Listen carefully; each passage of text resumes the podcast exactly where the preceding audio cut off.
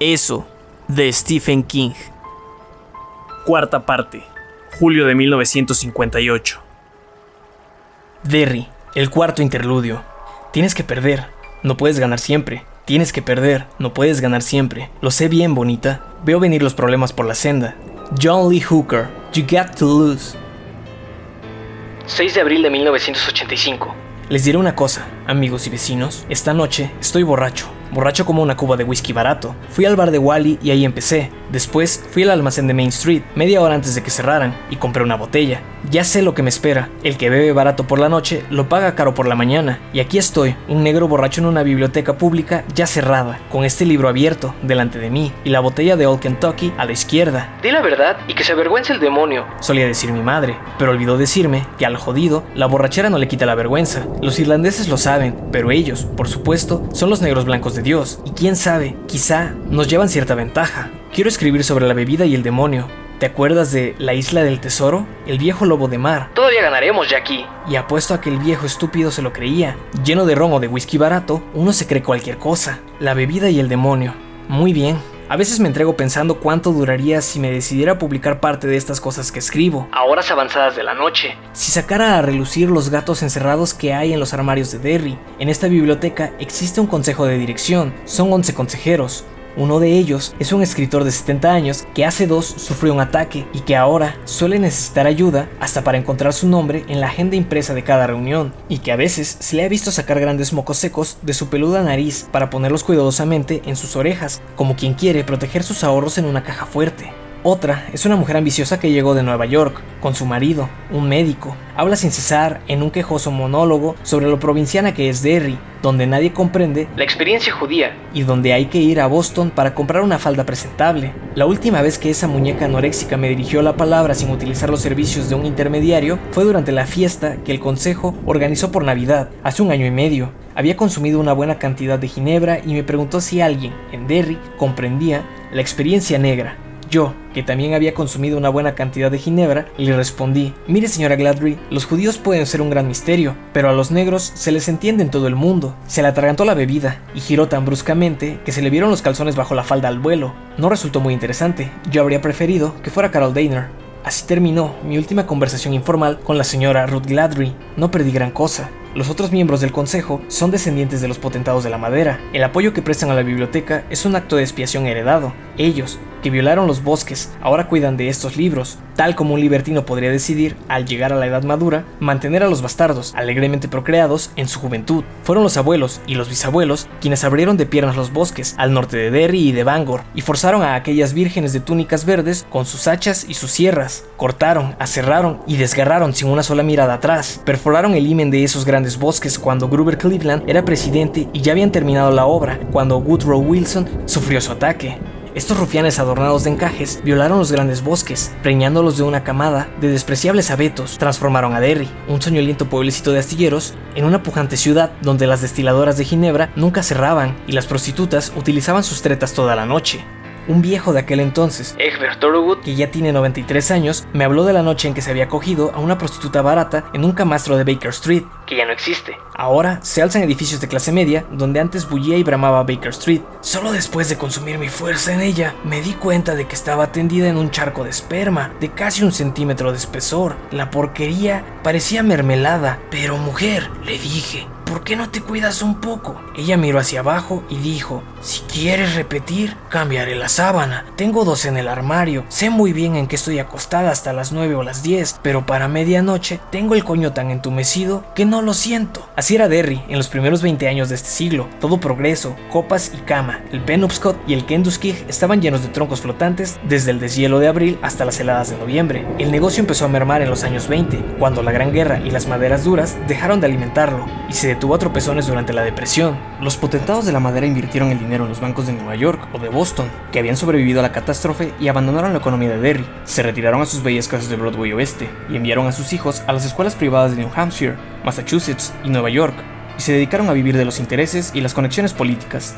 Lo que resta de esa supremacía, setenta y tantos años después de que Egbert Thorogood gastara su amor con una prostituta por un dólar en una cama de Baker Street, son bosques vacíos en los condados de Penobscot y Aroostook, y las grandes casas victorianas que ocupan dos manzanas de Broadway Oeste, y mi biblioteca, por supuesto. Solo que esa buena gente de Broadway Oeste me quitaría mi biblioteca en un santiamén si yo publicase algo sobre la Liga de la Decencia Blanca, el incendio del Black Spot, la ejecución de la banda de Bradley o el asunto de Claude Herox en el dólar soñoliento.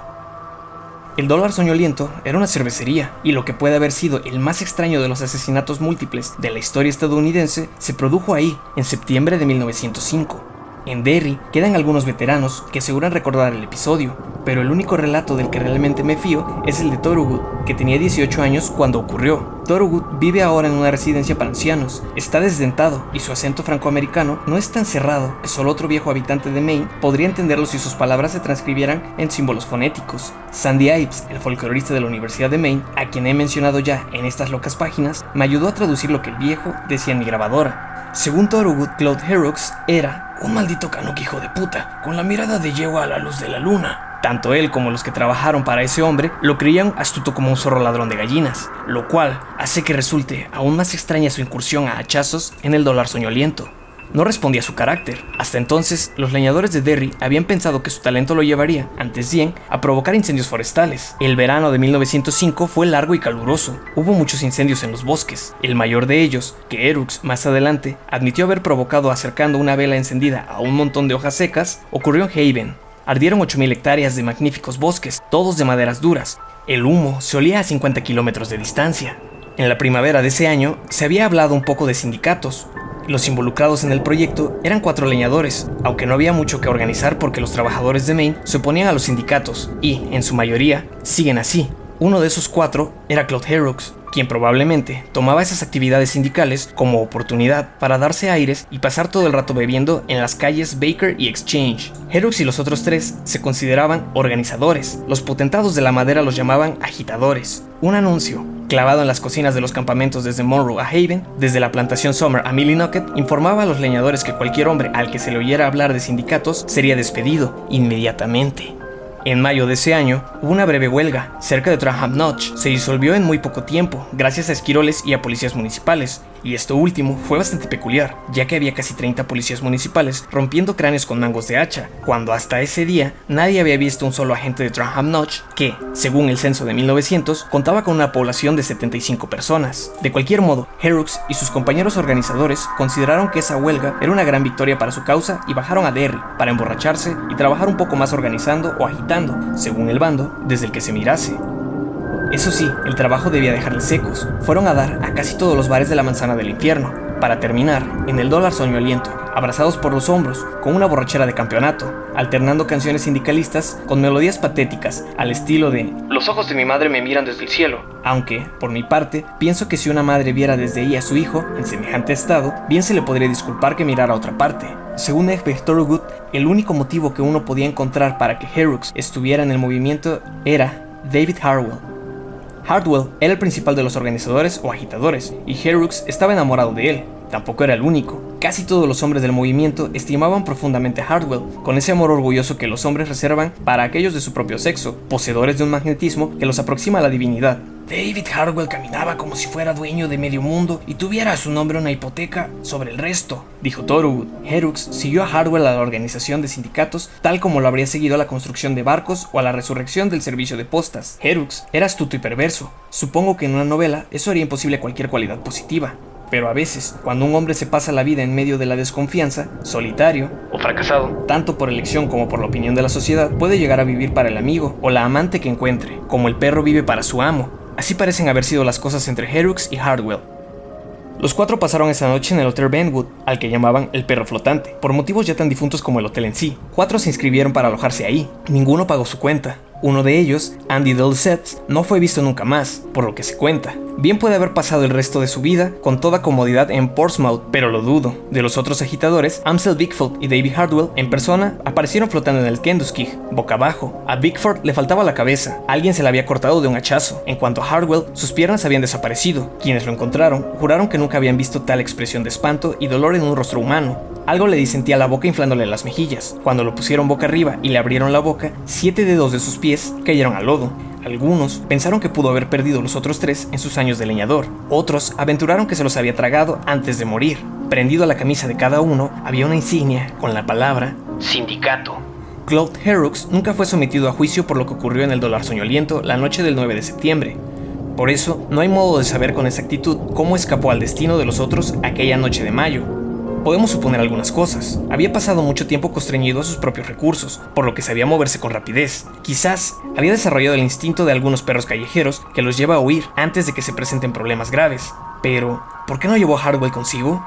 ¿O tal vez lo llevaron a los bosques con el resto de los agitadores? Tal vez lo estaban reservando para el final y consiguió escapar aun cuando los alaridos de Hardwell, que debieron irse ahogando a medida que le metían los dedos de los pies en la boca, asustaban a los pájaros, en la oscuridad. No hay modo de saberlo con seguridad, pero mi intuición se inclina por esto último. Claude Herux se convirtió en un fantasma. Aparecía en algún campamento de leñadores, hacía cola ante la cocina con el resto de los obreros, recibía su plato de caldo y, después de comerlo, desaparecía antes de que alguien descubriese que no formaba parte del personal. Semanas después, aparecía en alguna cervecería de Winport hablando de sindicarse y jurando que se vengaría de quienes habían asesinado a sus amigos. Los nombres que mencionaba con más frecuencia eran los de Hamilton Tracker, William Mueller y Richard Bowie. Todos ellos siguen viviendo en Derry. Hasta el día de hoy exhiben sus magníficas mansiones en Broadway Oeste.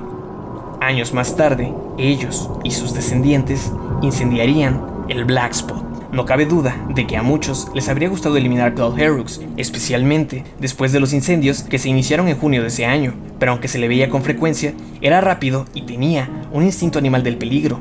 Hasta donde he podido averiguar, nunca se libró una orden de arresto contra él, y la policía jamás intervino. Quizás se tenía miedo de lo que el hombre pudiese revelar si se le juzgaba por incendiario. Fueran cuales fueran los motivos, los bosques de Derry y Haven ardieron con frecuencia todo ese verano. Desaparecieron niños, hubo más peleas y asesinatos que de costumbre. Un velo de miedo, tan real como el humo que se olía desde Up My Hill, pendía sobre la ciudad. Por fin llegaron las lluvias el primero de septiembre. Llovió durante toda una semana. Se inundó el centro de Derry, lo que no era infrecuente. Pero las grandes casas de Broadway Oeste estaban a mayor altura, y en algunas de ellas debieron oírse suspiros de alivio.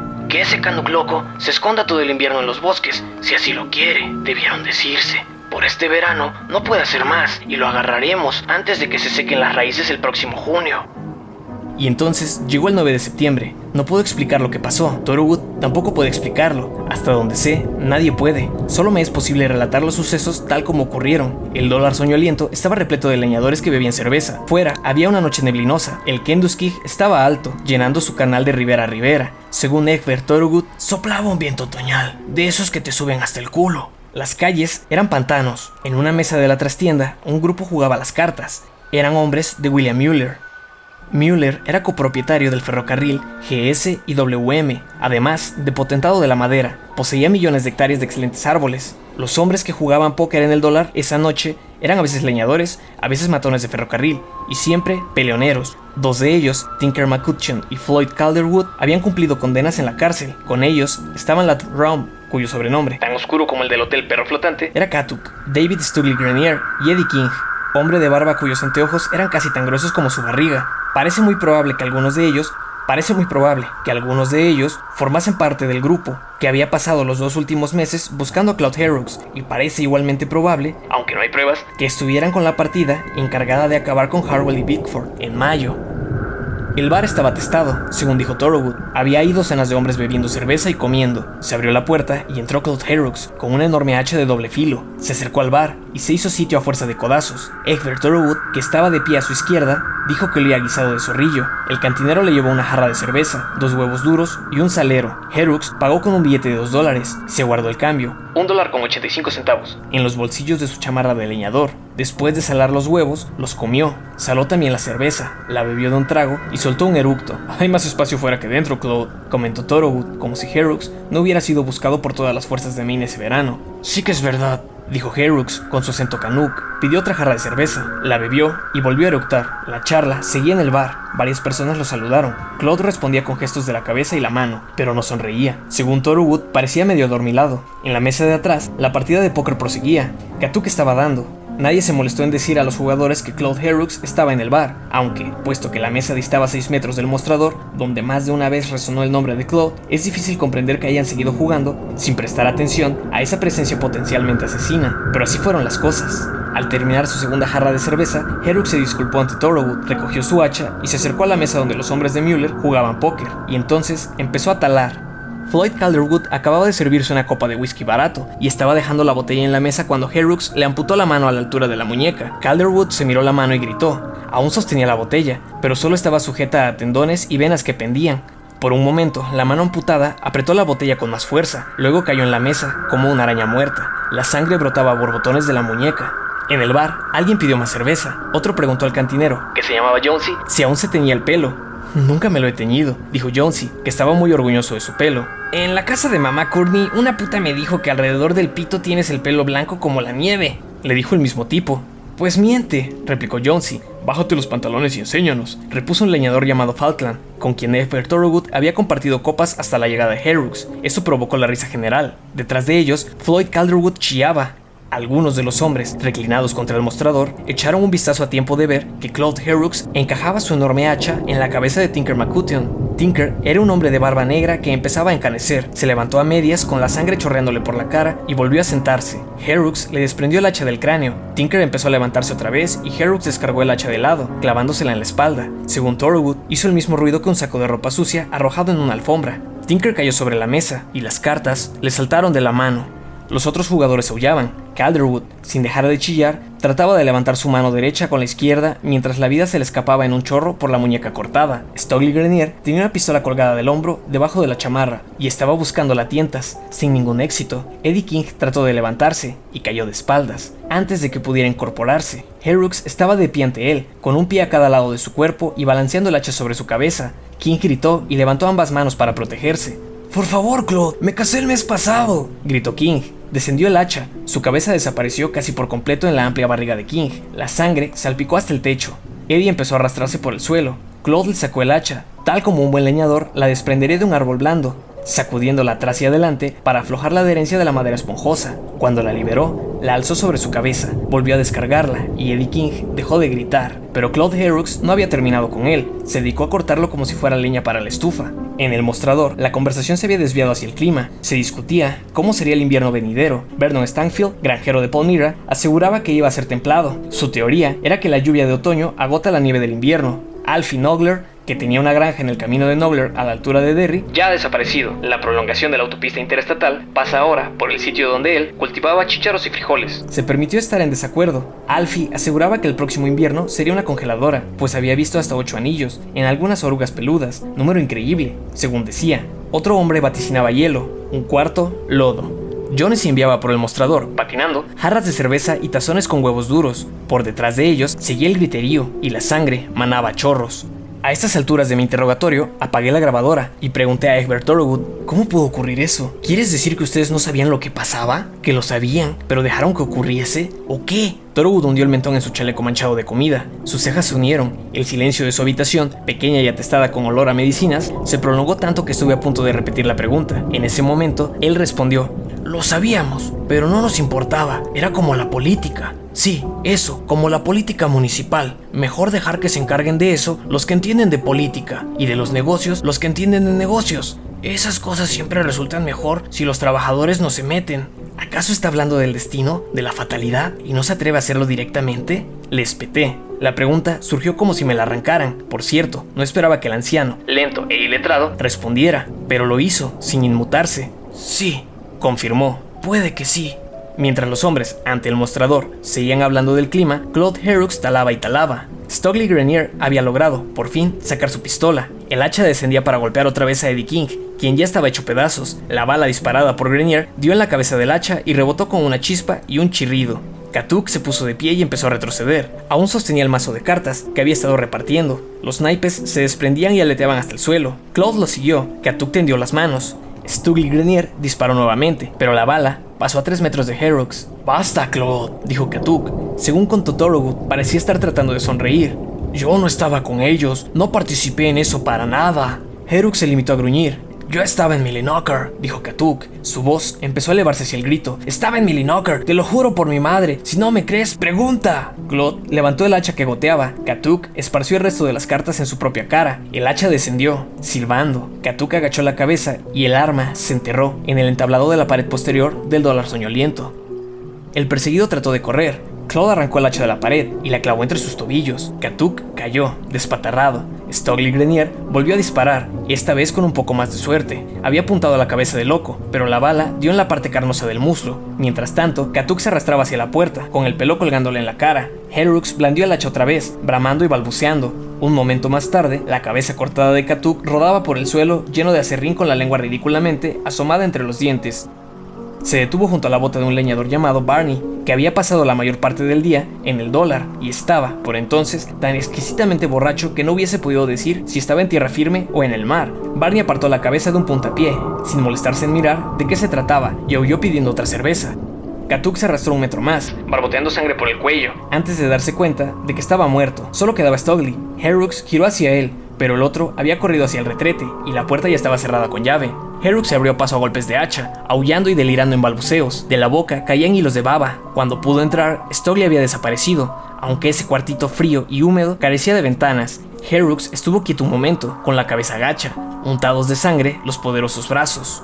De pronto, con un bramido, levantó la tapa de la letrina. Tuvo tiempo de ver que las botas de Stogly desaparecían bajo la tabla rota que servía de soclo. Stogly Grenier bajó a grandes gritos por Exchange Street, bajo la lluvia, cubierto de excrementos, gritando que lo asesinaban. Fue el único que sobrevivió a la matanza del dólar soñoliento, pero después de haber escuchado por tres meses las bromas sobre su método de huida, abandonó definitivamente Derry. Herrick salió del retrete y se quedó ahí, como el toro después de atacar, con la cabeza baja y el hacha colgando delante de él. Jadeaba y resoplaba. Estaba cubierto de sangre y de trozos de carne de la cabeza a los pies. Cierra la puerta, Claude, que ese cubo de mierda pesta, pidió Thorogood. Claude dejó caer el hacha e hizo lo que se le pedía. Se acercó a la mesa sembrada de naipes, donde sus víctimas habían estado jugando. En el trayecto, apartó una de las piernas amputadas de Eddie King. Luego, se limitó a ocultar la cara entre los brazos. En el mostrador seguían las conversaciones. Cinco minutos después, empezaron a llegar más parroquianos, entre ellos tres o cuatro ayudantes del comisario. El que estaba a cargo era el padre Lal Macon. Cuando vio aquel desastre, sufrió una crisis cardíaca y hubo que llevarlo al consultorio del Dr. Shrad.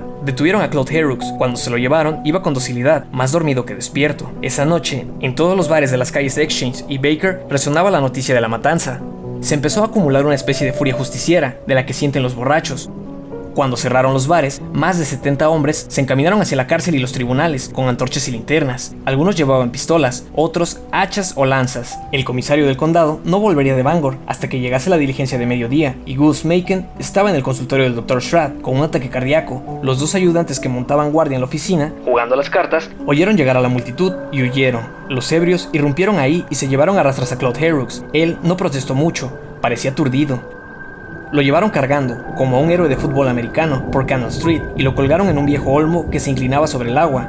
Estaba tan aturdido que solo soltó dos patadas, dijo Egbert Thorogood. Según los registros, fue el único linchamiento que hubo en esa zona de Maine. Obviamente el Derry News no informó sobre el asunto. Muchos de los que habían seguido bebiendo mientras Herrux hacía su trabajo en el dólar soñoliento formaron parte del grupo que le puso la corbata. Hacia medianoche, el humor general había cambiado. Hice a Thorogood la última pregunta, si había visto a alguien a quien no conociese durante los hechos de ese día, alguien que le resultase extraño, fuera de lugar, curioso, hasta payasesco, alguien que hubiese estado bebiendo en el bar esa tarde y que tal vez hubiese participado en el hinchamiento por la noche. Puede que sí, respondió Thorogood. Ya estaba cansado, decaído, listo para hacer su siesta. Eso fue hace mucho tiempo, muchísimo. ¿Pero usted recuerda algo? Dije. Recuerdo haber pensado que seguramente había feria en Bangor, dijo Thorogood. Esa noche estuve bebiendo cerveza en el balde de sangre. El balde de sangre estaba a seis puertas del dólar soñoliento. Ahí había un tipo, bastante cómico, que hacía piruetas y malabarismo con vasos y monedas. Cómico, ya me entiende. El mentón huesudo se hundió otra vez en el pecho. Iba a quedarse dormido ahí mismo, en las comisuras de la boca, que tenía innumerables pliegues y arrugas, empezó a burbujearle la saliva. Lo he visto otras veces, continuó. A lo mejor se divirtió tanto aquella noche que decidió quedarse. Sí, hace mucho tiempo que está por aquí, confirmé. Su única respuesta fue un ronquido débil. Se había quedado dormido en su silla, junto a la ventana, con los medicamentos alineados en el dintel de la ventana como soldados de la ancianidad esperando órdenes.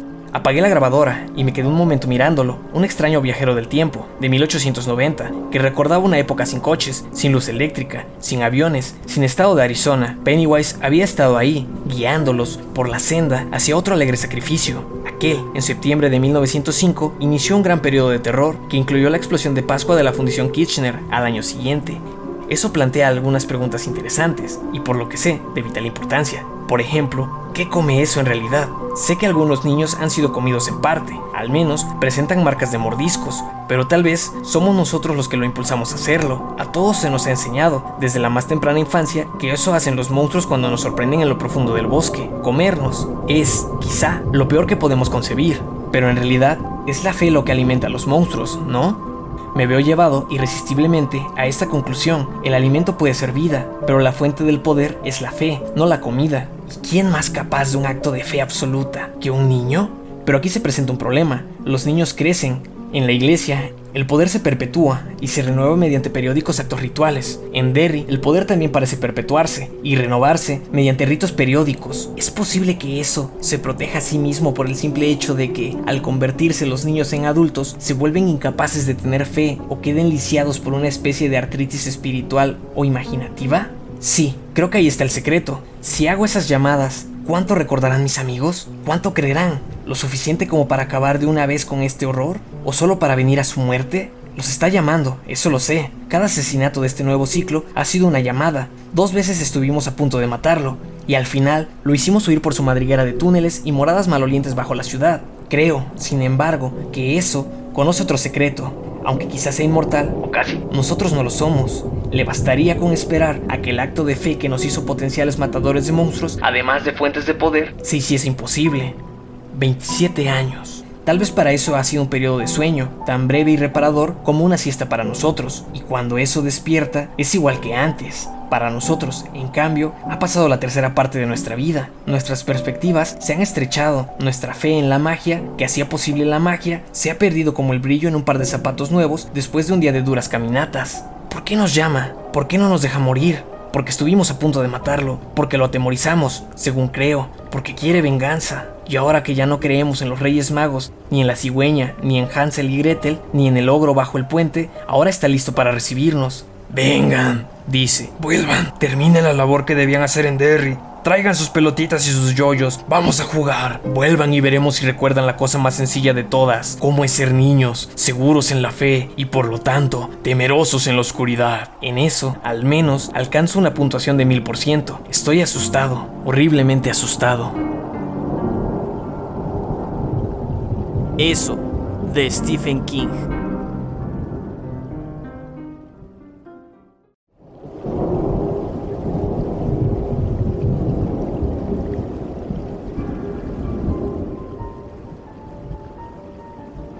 Hola mundo, mi nombre es Fernando Palacios y estás escuchando Historias de Espantos, un podcast en el que grabo algunas historias de terror de mis autores favoritos.